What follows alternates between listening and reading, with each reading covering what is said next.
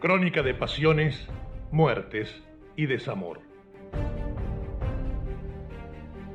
Un recorrido por los casos policiales que estremecieron a la sociedad argentina.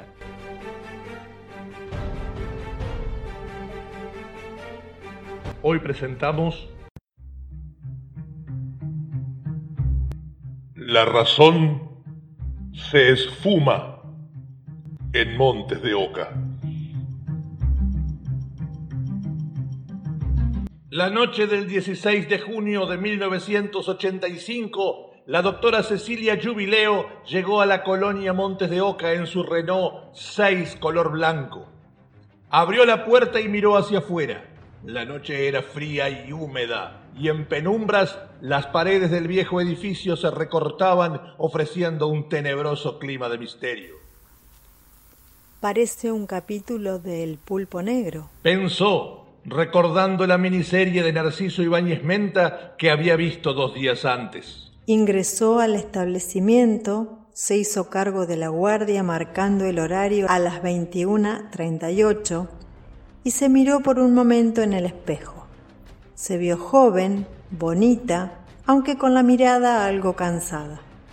Se había puesto un jogging azul y blanco y sus zapatillas blancas para transcurrir con mayor comodidad la noche de trabajo. Doctora, en la 246 hay una bronquitis y después necesito que firme la defunción de Patricia Villalba. Están los deudos esperando. Cumplió con esas obligaciones y se dirigió hacia el pabellón 7, distante a 200 metros de la casa médica. Curiosa historia guardaba el pabellón 7 en los años 60, sus paredes frías y húmedas acogieron a un egregio paciente, Alejandro Videla, oligofrénico profundo, hijo del futuro presidente de facto de la República, Jorge Rafael Videla. En el camino se le sumó Miguel Cano, un interno del mencionado pabellón que la acompañó durante todo el recorrido hasta que, ya de regreso hacia la casa médica, la doctora lo despidió. Ya está, Miguel. Sigo sola. Anda tranquilo, que yo voy a descansar un poquito.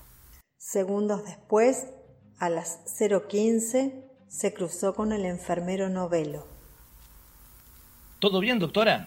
Sí, todo bien. Estuve en el pabellón 7 tratando una urticaria. Le dijo y se fue por un pasillo oscuro.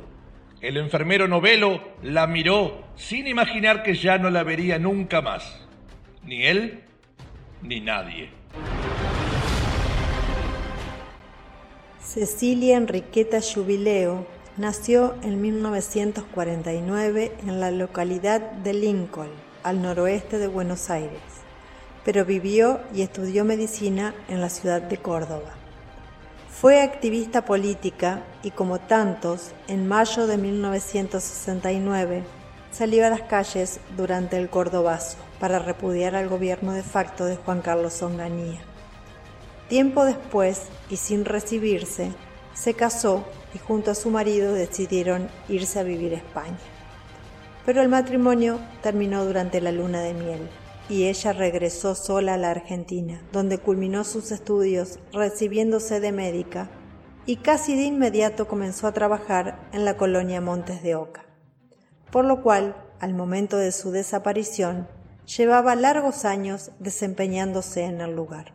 Vivía en Luján, era arte marcialista y atendía un consultorio particular en Torres. Tenía afición por el canto y tomaba clases en un instituto privado. Además, se sabía que mantenía una relación sentimental con un colega que también trabajaba en Montes de Oca, que tenían un plazo fijo a nombre de los dos, que habían comprado juntos unos terrenos en el Tigre. En definitiva, tenían planes al futuro. No se mostraba triste ni angustiada, proyectaba su vida hacia adelante y tenía la mejor de las confidentes. María Lancetti de Jubileo, su propia mamá. ¿Cómo que no está? No sé, doctor, no aparece por ningún lado. Pero esto es inadmisible. Mire, hagamos un favor. va y me acerca los papeles para iniciar un sumario. ¿Cómo un sumario? Sí, un sumario. Abandonó la guardia.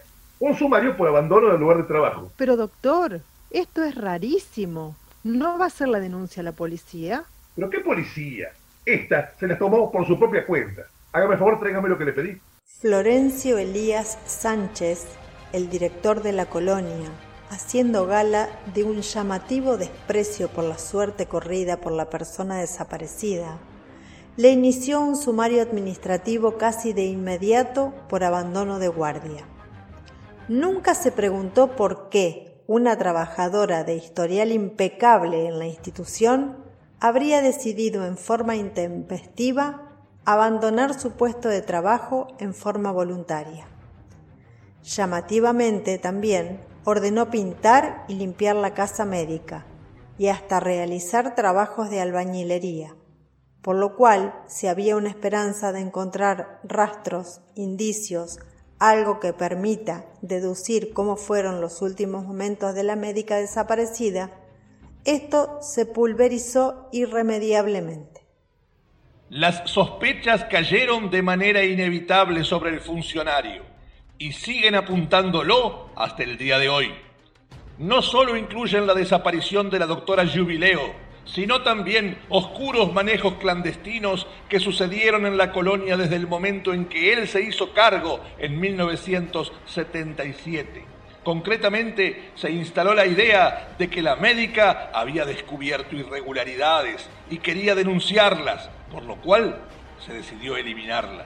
Todas especulaciones, pero la indiferencia y el desprecio de Sánchez con la desaparición de la mujer a su cargo lo pusieron en la mira. Es verosímil que a ningún compañero de trabajo de la mujer le resulte al menos preocupante que una persona con la que se tiene contacto cada día de repente se esfume de la nada? ¿O acaso todos sabían o suponían cuál podría haber sido su destino? Recién cinco días después, por la acción de un matrimonio amigo de Cecilia, se inició una presentación judicial e intervino en el caso el juez Héctor Heredia.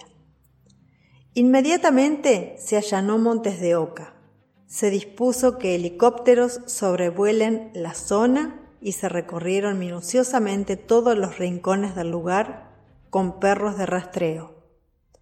Una semana después de la desaparición, la madre de Cecilia llegó desde Córdoba para abrir el departamento de Luján. Encontraron la estufa encendida, lo que hizo suponer que ella la había dejado así para encontrar el ambiente cálido a su regreso del trabajo. Evidentemente, no tenía pensado ir a ningún lado voluntariamente. También encontraron un tarro de maicena que contenía los ahorros de la médica, 2.800 dólares. Pero faltaban libretas, carpetas con historias clínicas de algunos pacientes, faltaba una grabación, acaso documentos referidos a las sospechosas muertes que se venían sucediendo en la colonia. Rumores acerca de tráfico de órganos de pacientes internados se instalaron firmemente en la sospecha colectiva. El comisario Lencinas encontró una agenda con una lista que contenía los nombres de cinco enfermos mentales y sus fechas de muerte. ¿Cuál era la razón de la existencia de esa agenda en poder de la doctora Jubileo? Comenzaron a correr versiones muy oscuras. Por ejemplo, que la noche de la desaparición, después de atenderlo de la urticaria, Jubileo salió de la colonia y se reunió con dos hombres, uno rubio y el otro morocho, en el bar Rancho Grande, a unos 15 minutos del neuropsiquiátrico. Esta historia no explica cómo llegó allí y por qué nadie del bar dijera nada. Como sea, les habría dado a esos hombres carpetas y un sobre. Jamás se pudo comprobar ese dato. En los peritajes realizados después, se advirtió que el automóvil de la víctima tenía el tanque vacío. ¿Habrá salido ella en su propio vehículo? Si así fue, evidentemente lo hizo con la intención de regresar, y así lo hizo. Pero si su salida fue forzada, los que la llevaron regresaron al estacionamiento en el coche ya sin combustible. El paciente Miguel Cano, aquel paciente que la acompañó a Jubileo al pabellón 7 a tratar el caso de urticaria, declaró. Yo vi el furgón que vino a llevar a la señora que falleció esa noche, pero también había un auto negro con las ventanillas alzadas. Como si la sola desaparición inexplicable de una persona no fuera suficiente, más situaciones surrealistas comenzaron a suceder en el caso. Una paciente de la colonia declaró haber encontrado a una persona amordazada en un aras de la zona. Una grabación apareció en la cual una mujer decía ser Cecilia Jubileo, que estaba bien y que la dejaran de buscar. La madre de la médica, desesperada, creyó reconocer la voz de su hija, pero una pericial desestimó completamente este hecho. Por último, y coronando esta obra maestra del absurdo, la policía solicitó los servicios de una vidente, que recorrió el lugar y dijo sentir una fuerte presencia en el interior de un tanque de agua. El mismo fue vaciado de inmediato y en su interior encontraron la presencia de un gato muerto. La colonia ocupa 266 hectáreas. En ella hay una ciénaga. Nunca se la dragó. Policías, con su proverbial soberbia, dijeron que no había indicios de que el cuerpo de Jubileo estuviera ahí.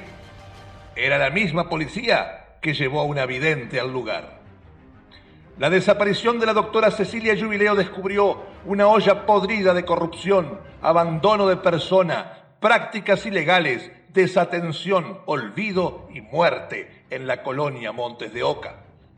La BBC de Londres destacó un equipo encabezado por Bruce Harris que realizaba una investigación sobre el tráfico mundial de órganos. Más de media hora de ese documental trataba sobre las miserias de la colonia Montes de Oca y del infierno que los cuerdos le daban a los dementes. El director del establecimiento, Florencio Sánchez, tras la difusión de este documental, fue encarcelado en el penal de Dolores, donde falleció tiempo después. Durante su estadía en prisión escribió un libro titulado El desnudo de la inocencia, la verdad sobre la colonia Montes de Oca, en el cual le dedica seis páginas al caso Jubileo. Vincula a la doctora con grupos terroristas y la califica sin eufemismos como esquizofrénica. Nada pudo aclarar y la nebulosa llegó hasta nuestros días las siniestras elucubraciones acerca del tráfico de órganos nunca pudieron ser comprobadas y al respecto el abogado de la familia Jubileo declaró. En la colonia no había capacidad quirúrgica, ni médica, ni farmacológica, ni higiénica como para hacer absolutamente nada. Es estúpido decir que había tráfico de órganos ahí. En todo caso, era más probable que hubiera tráfico de personas. Tranquilamente podías llevarte un tipo y al mejor estilo desarmadero de Warnes, sacarle los órganos a donde a vos se te ocurriera sin que nadie se enterase, ya que cualquier chacarero debía tener más control sobre sus gallinas que el que se tenía en la colonia con los internos. El caso de la desaparición de la doctora Cecilia Jubileo sigue sin resolverse. Una página más en el libro de las vergüenzas nacionales, donde descansan y no en paz Martita Stutz, Norma Penjerek y nuestra Marta Romero, entre tantos otros.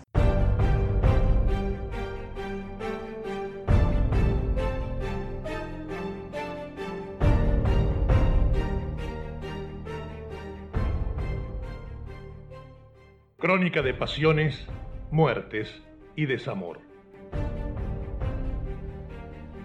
Un recorrido por los casos policiales que estremecieron a la sociedad argentina.